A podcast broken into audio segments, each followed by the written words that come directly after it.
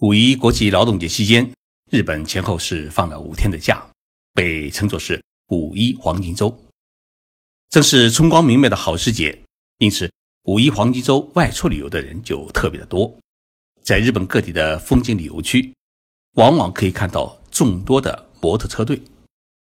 摩托车成了不少日本男人和一些摩登女性的时尚的玩具。其实，在日本，摩托车也是人们日常生活交通的工具。无论是上班还是送货，东京街头啊是处处可见摩托车的影子。相反的，在中国比较流行的电瓶车，在日本却受到了严格的禁止。今天的节目，我就跟大家来聊一聊日本的摩托车的文化。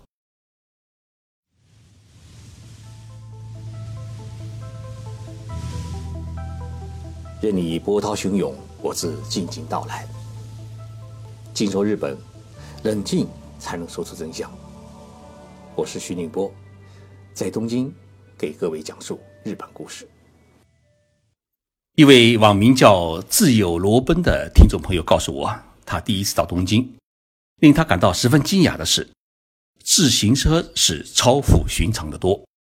他本来意识到日本是个发达国家，尤其是在东京。应该是人人都开车，没想到自行车是到处可见。那么还有一个就是和自行车一样多的是摩托车，街头各处都可以看到各种各样的摩托车。那么这一点既是在想象之中，又超乎了想象，因为各种各样漂亮的摩托车构成了东京城市的一条风景线。他说啊，我是一个喜欢摩托车的人，但是。看到东京这么多的摩托车，我真是眼花缭乱。日本是一个汽车王国，同时呢，也是一个摩托车的王国，所以汽车跟摩托车相比，数量上也是不分上下。尤其是在大学校区，当你走进校园啊，你可以看到摩托车几乎占据了校园的停车场。对于许多大学生来讲，开车上学是不可理解的。如果你没有一辆摩托车，也是不可理解的。对于没有住宿制的日本大学来讲，许多学生都是骑着摩托车来上学的。为什么日本人，尤其是年轻人这么喜欢摩托车呢？因为摩托车和汽车相比啊，有许多的先天的优势。从费用上面来讲，摩托车在日本不算便宜，一辆不错的摩托车的价钱可以买一辆很好的二手汽车。但是使用起来的费用可就相差很大。日本法律规定，拥有汽车的人啊，一定要有固定的车位。在东京这个寸土寸金的地方，一个固定车位的一个月的费用啊，往往就是两三千块人民币。那么繁华地区也就贵得更加厉害。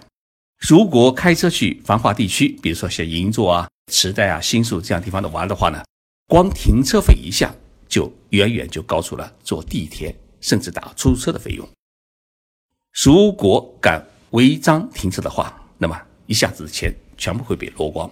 而且，日本的警察是面带笑容的对你讲：“你违章了，你必须交款，没有一点情面可讲。”假如开汽车上班的话，还要加上公司门口的停车费，再加上车检、保险、车辆税等等，这样算起来的话呢，一年下来各种费用加起来就可以买一辆。很不错的二手汽车，相比之下呢，摩托车的价格优势就明显的显示出来。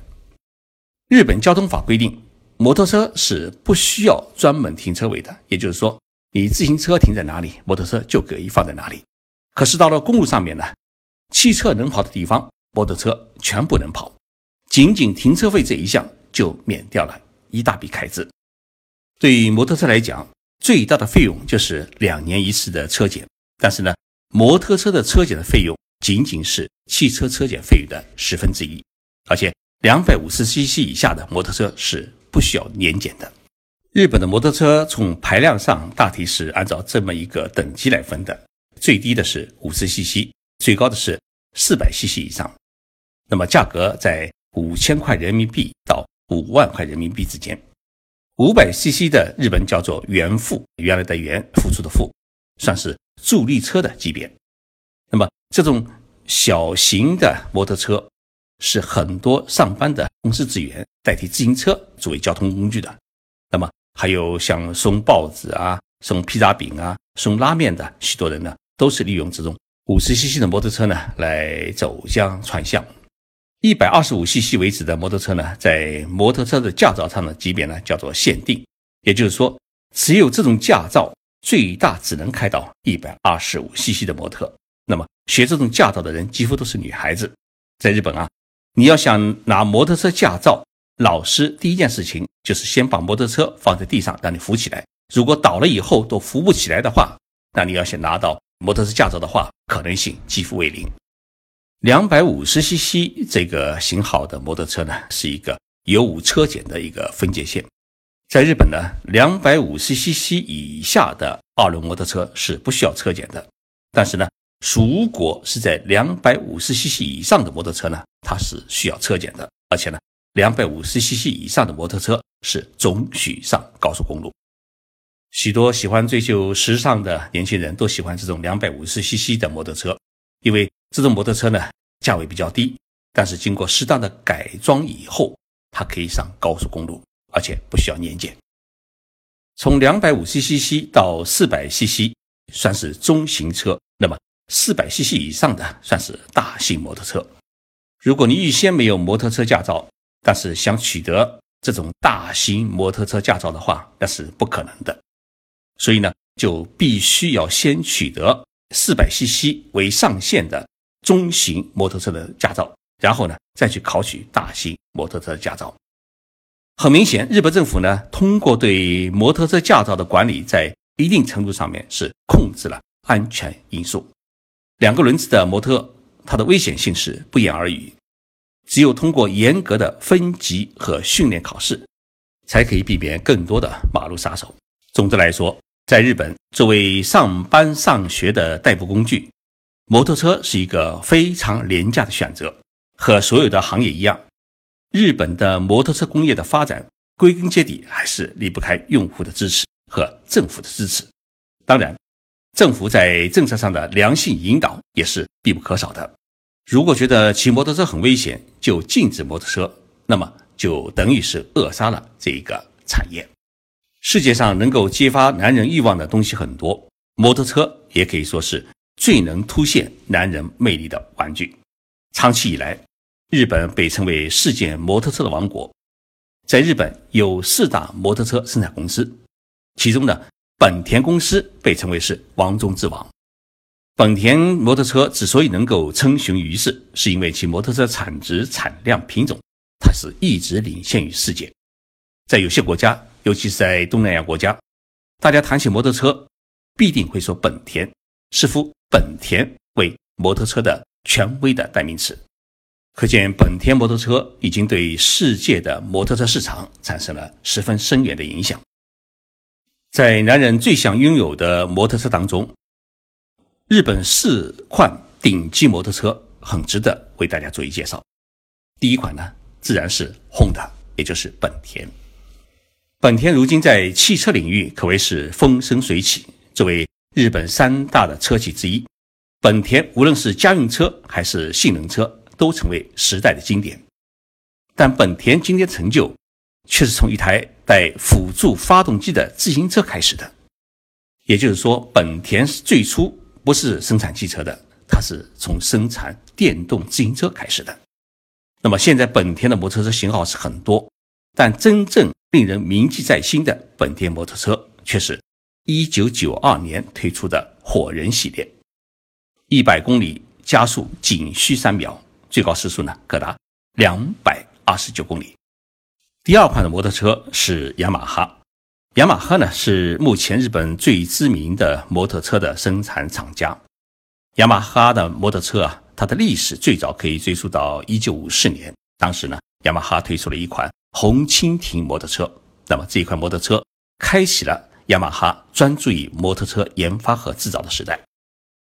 一九五七年，雅马哈推出了竞赛用的摩托车，那么以此来奠定了雅马哈在竞赛摩托车制造领域的绝对的优势。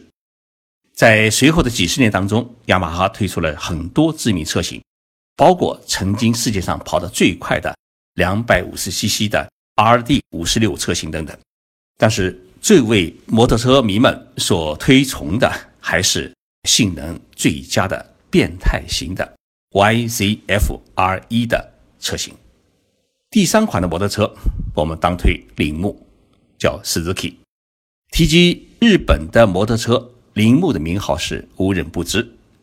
一九五二年，铃木首次推出了排量是三十 CC 的二轮发动机，以此开启了自己的摩托车的生产进程。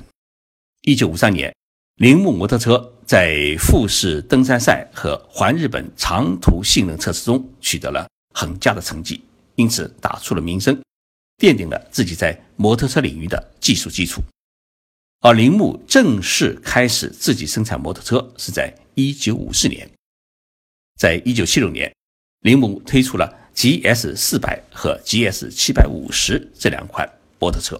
那么这两块摩托车呢，现在的最高时速都达到了三百二十公里，完全可以与顶级跑车一比高下。第四款摩托车呢，叫川崎，日本念作是 Kawasaki。在日本摩托车生产厂家当中啊，川崎重工也就是 Kawasaki，在摩托车的数量和产量上，它一直是名列第四位。当初呢，Kawasaki 与铃木等厂商一样，都是以研发发动机为主，把这个发动机呢提供给摩托车的制造商。后来随着川崎重工的强大，那么川崎开始独立生产摩托车。在川崎摩托车的生产历史上面，你几乎找不到小排量的摩托车。也就是说，川崎摩托车它是专注于大排量的摩托车、赛车，包括越野摩托车的生产。川崎生产的摩托车，它以性能优异、耐久性高、机械性强而闻名于车坛。这也是为什么有这么多的赛车手迷恋于川崎摩托车的原因所在。正因为日本有这么多世界顶尖的摩托车，因此也产生了许多的摩托车迷。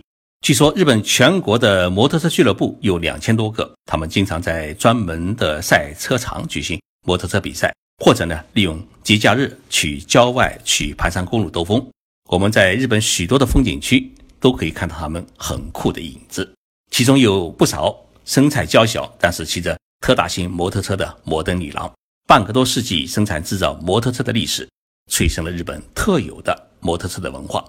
这种文化已经成了日本社会一种运动时尚的代名词。听众朋友月野竹说，之前呢休假两周去日本逛了逛，本来打算是换个环境、换个心情，暂时放下手中的工作，去享受一番美好的生活。但兴趣和职业习惯呢，让自己呢。再一次举起了手中的相机，开始盯着马路上的摩托车。在日本这个摩托车的王国里面，你不看摩托车是不可能的事情。更何况，确实有许多很有意思的摩托车，值得我们拍下照片留下纪念。这一期的介绍日本摩托车文化的节目是听众朋友春风世交、我背书等几位点播的，希望他们能够听到。大家想了解日本什么内容？尽可以给我留言，我会给大家一一介绍。请大家呢多多支持《静说日本》节目，并把这个节目呢能够分享给朋友们一起收听。